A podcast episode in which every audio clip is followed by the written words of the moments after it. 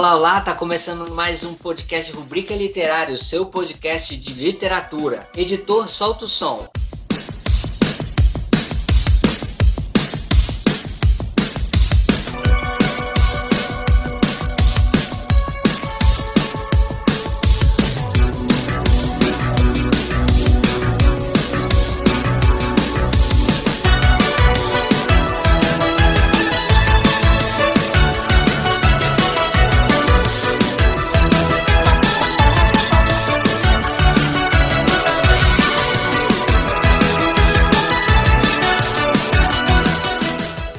Hoje, gente, o nosso episódio ele tá suculento ao mesmo tempo que tem um ar de despedida, porque hoje a gente está fazendo o encerramento da nossa série sobre teoria da literatura.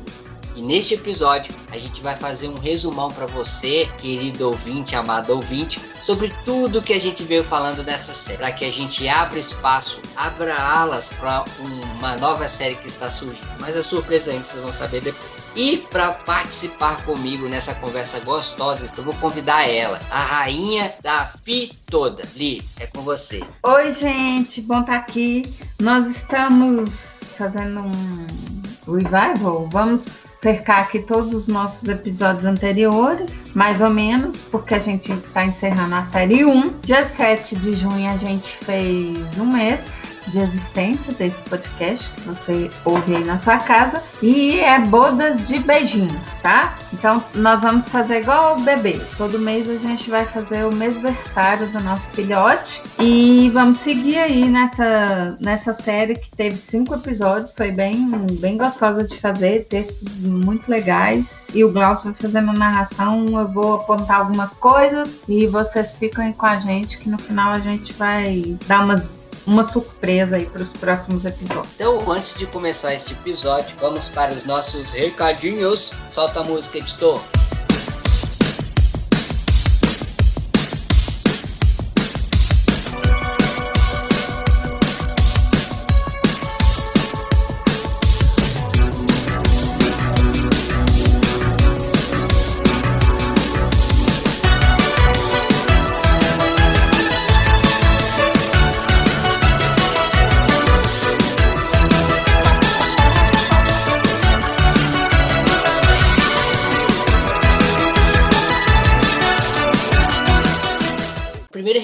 Na verdade, é mandar. A gente está comemorando bodas de beijinho, né? A gente quer mandar um beijinho pra Ana. Ela respondeu. A gente, há dois episódios atrás, né? Comentou com ela aqui, tava chegando o dia dos namorados e tudo. E ela mandou um recado pra gente que ela tá procurando um cara que seja inteligente, bonito, que goste de literatura. Então, entre em contato com ela. Volta lá no episódio 4 da nossa série para você encontrar o arroba da Ana. Ela tá esperando por você. É isso aí. E mais alguns alguns recadinhos, falar sobre as nossas redes sociais. Então, converse conosco nas nossas redes sociais, principalmente pelo Instagram. Mande seu recado, mande suas dicas, mande suas sugestões, mande beijinhos na nossa boda de beijinhos e a gente está esperando esse contato mais próximo, esse contato mais tchucu-tchucu com vocês, tá bom? E sem mais delongas, vamos começar o nosso episódio de hoje.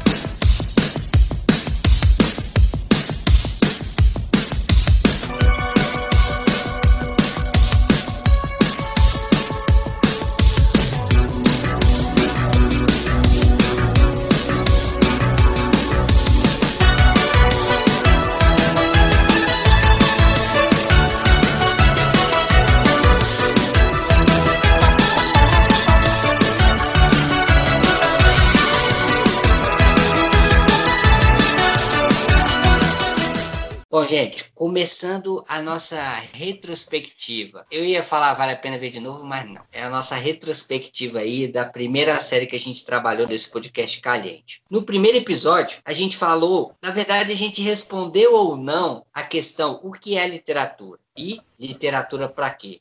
Onde a gente usou os textos do Jonathan Kuller, que é teoria literária, o que é literatura, e do Anthony Compagnon, literatura para quê? Li, Conta aí pra gente o que, que foi que a gente ficou conversando naquele episódio, por favor. Nós falamos de umas coisas bem bacanas nesse episódio, vale lembrar que foi o primeiro da série, antes disso a gente fez lá o nosso episódio de apresentação, e a gente ainda tinha a Stephanie aqui com a gente, que ela vai voltar, tá, gente? Ela tá cuidando das coisas dela, mas logo logo ela retorna. No texto do, do Cooler, nós apontamos cinco pontos teóricos. Um, como a literatura como colocação em primeiro plano da linguagem, a literatura como integração da linguagem, uma espécie de organização da linguagem, a gente falou bastante disso. O 3, a literatura como ficção. O ponto 4, a literatura como objeto estético, né? A gente abordou também a questão do objeto estético, as belas letras e tal. E o ponto 5, a literatura como construção intertextual as obras que retomam outras obras e isso vai se ligando. Um destaque que a gente dá aqui para o texto do Companhão, a literatura para quê? Que ele fala que a literatura ela desconcerta, ela incomoda, desorienta, desnorteia, mais que os discursos filosóficos, sociológicos ou psicológicos, porque ela faz apelo às nossas emoções e à empatia. E a literatura é, é, como se ela nos libertasse das nossas maneiras convencionais de pensar a vida, né? Ela dá aquela mexidinha, aquela cutucada, assim. Então, vocês corram lá no nosso primeiro episódio, que a gente abordou isso com mais detalhes do que aqui eu tô falando bem por cima, mas foi dentro desse contexto, assim. Então, foi bem legal e essa parte mesmo da ideia de que a literatura ela vem para é meio que te tirar do lugar comum, assim, e te colocar em outros mundos, em outras realidades, conviver com outras pessoas que você talvez não conviveria na, na, sua vida, com outras culturas que eu acho muito bacana. Eu gosto muito quando eu pego um livro que me leva para uma outra cultura totalmente diferente da minha aqui, cultura brasileira ocidental. É muito bacana. Então, esses conceitos foi mais ou menos o que a gente trabalhou. No episódio 2, a gente falou sobre o leitor e o texto.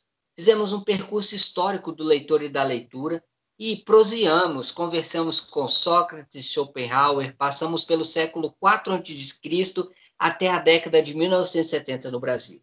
O texto que a gente usou como referência foi Leitura Literária e Outras Leituras, da Regina Zuberman, do livro Leitura, Práticas, Impressos, Letramentos, organizado por Antônio Augusto Gomes Batista e Ana Maria de Oliveira Galvão. Li, por favor, conta pra gente que mesmo que a gente falou. Esse episódio foi muito legal porque a gente falou muito da questão da leitura e acho que a gente entrou até em, em conceitos atuais, em conceitos, não, problemas atuais, como a questão do imposto do livro. E a Regina Zilberman, esse, esse livro que o Klaus falou aí, é um livro muito legal, tá, gente? Vale a pena quem tiver acesso, tiver interesse em comprar, tem outros ensaios e artigos muito interessantes. Então, vale a pena. A Zilberman, ela vai falar que a leitura, ela implica aprendizagem, quando é, a subjetividade do leitor é acatada e quando o leitor, ele mesmo, aceitam-se como eu que perde e ganha sua identidade no confronto com o texto. E ela usou muito esse termo de confronto, o leitor e o texto, é como se houvesse, vou usar um termo aqui, mas não é bem isso, só para vocês terem uma ideia, uma briga boa entre o leitor e o texto. A gente está se questionando. Você pega aquele texto e você está ali é, confrontando com aquele texto, brigando com aquele texto e vice-versa. E essa ideia dessa relação, assim, não é nada estático, nada parado, não é passivo, tipo, o autor escreveu, você vai receber e ler tal e qual, você vai, enquanto leitor, você vai colocar as suas interpretações e as suas questões. As suas questões. Foi bem legal esse texto aí da Zilberman. E continuando nosso percurso na série sobre teoria da literatura, no episódio 3, a gente trabalhou história do livro e da leitura. História, memória e ficção são a mesma coisa? Livro e leitura têm história? E neste episódio nós trabalhamos com dois textos. O primeiro, que está presente no livro A História ou A Leitura do Tempo, de Roger Chartier, que foi traduzido pela Cristina Antunes. Nós trabalhamos o capítulo As Relações no Passado. História e Memória, História e Ficção. E o outro texto que trabalhamos neste episódio foi O que é a história do livro e da leitura, de André Bell. Li, por favor, conte-nos mais sobre isso. Bom, esses dois textos deram um debate bem bom, ficou um episódio bem cheio de conteúdo, galera. E esse primeiro aí sobre memória, o Glaucio abordou muita coisa interessante, diferenciando memória de história é, e de ficção, né? que são conceitos que parecem bem distintos, mas quando a gente começa a ler e a, a, a ver, eles são bem próximos e podem se, se confundir. E o texto do, do André Bello, a gente pegou mesmo um conceito de, da história da leitura. Ele fala o tempo todo que ele chama de história do livro, que é o termo mais possível para isso, não é o ideal, e que ele fala né, que a história do livro vai abranger, abranger, toda a história da comunicação e da comunicação escrita, né? E ele volta lá na época é, da, inventão, da invenção da prensa e a criação dos dos manuscritos e tal. E ele vai abordando outros passos de como essa leitura foi evoluindo até chegar no leitor individual, que essa leitura ela foi controlada, ele fala um pouco dessa questão do controle da leitura, da censura, de como essa leitura foi passada para as mulheres, crianças. Então foram dois textos bem ricos e rendeu um episódio bem bacana aí. Acho que vale a pena todo mundo ir lá e revisitar. Quem não ouviu, corre, escuta agora, e quem já ouviu, ouve de novo, a gente vai curtir. E no episódio 4, e aqui eu tenho que falar uma coisa muito particular. Para mim, desta série, este é o meu episódio preferido, que é o episódio onde a gente aborda por que ler os clássicos, né?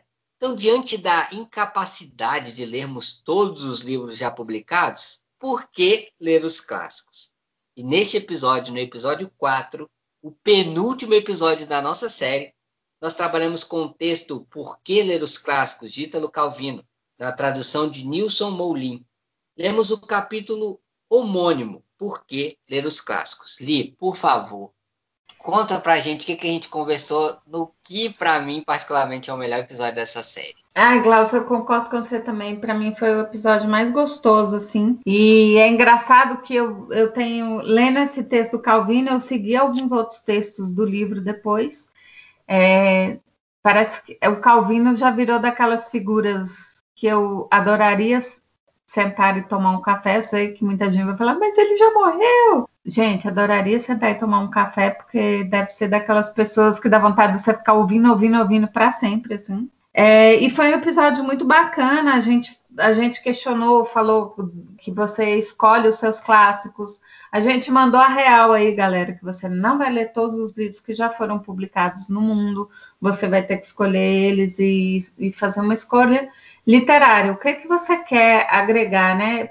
Pensando que a leitura ela demanda tempo, que, que você vai querer ler? Você vai querer ler livros que não te causam nada ou você vai escolher livros que te causam emoções, sentimentos, questionamentos, etc, etc.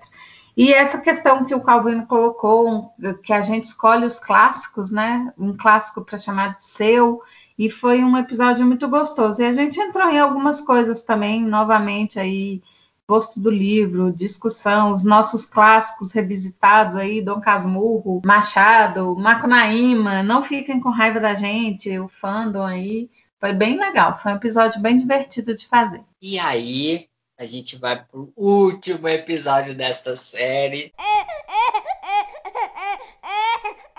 Que foi o episódio em que a gente falou sobre o futuro do livro. O livro tem futuro?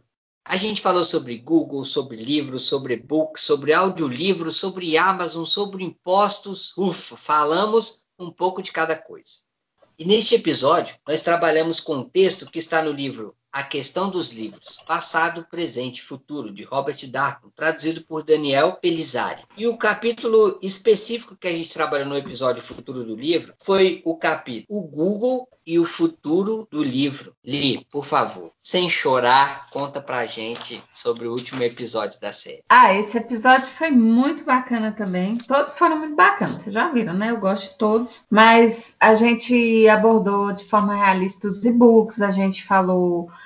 dessa questão do Google, da pesquisa, né, que o Darton vai relatando de quando ele assumiu a biblioteca de Harvard e o Google queria digitalizar essa biblioteca. E nós falamos daquela realidade ali, lembrando que esse texto é um texto de 2009 e nós demos uma, dentro possível aí, gente, uma atualizada, que naquele tempo era o Google tinha um outro nome, hoje é o Google Livros, que todo mundo já conhece aí, muita gente já usa até como rede social para medir suas leituras e tal, e para fazer pesquisas. Não tá do, do jeito tão sinistro quanto o Darton falava, mas também não tá nenhum mundo de unicórnios rosas voando por aí, não. Nós estamos ali no meio do limbo. E é aquela coisa que ele também fala no texto que a gente colocou. O, o presente está acontecendo, esse momento de transição está acontecendo, a gente está vivenciando. Então, assim, a gente ainda não tem essa resposta do futuro do livro porque a gente vai ter isso daqui a alguns anos, mas foi bem legal, um episódio muito bacana. Confiram lá também, vocês vão se divertir com a gente depois. Bom, e com estes cinco belíssimos episódios, a gente termina essa série sobre teoria literária terminamos essa série com muita alegria, com muita honra de ter trazido para vocês, né, todo esse material, todas essas discussões, todo esse bate-papo gostoso que a gente produziu aqui. A gente está entregando essa série com muita satisfação e muita alegria para vocês. Espero que vocês revisitem esses episódios e continuem com a gente para a próxima série que está sensacional. Vocês vão amar. E ali tem um recadinho. Ela falou lá no início sobre uma surpresa e ela tem um recadinho agora para vocês. Li. Então, gente, eu não sei se vocês lembram, a gente fez um sorteio logo lá no início, né? Quando esse podcast nasceu. E a gente está preparando um outro sorteio aí. Então, em breve, a gente divulga esse novo sorteio. Não vou falar do que, que é ainda, a gente está preparando aqui. Vai ser uma surpresa bem legal, bem bacana para vocês. E nós vamos divulgar. Então, continua ouvindo, continua seguindo a gente, dá like comenta, faz pergunta e tomara que esse material que a gente produziu aí nesse um mês e pouquinho, um, quase um mês e meio, seja bem útil aí para quem está estudando. E vale lembrar, né, Glaucio, que a gente não alcançou todos os textos possíveis. Tem muita Isso. coisa de, dessa parte de teoria que a gente gostaria, mas a gente pode voltar sim. Só que a gente vai é. seguindo com novas etapas e aí vamos ver o que, que vai dando, tá?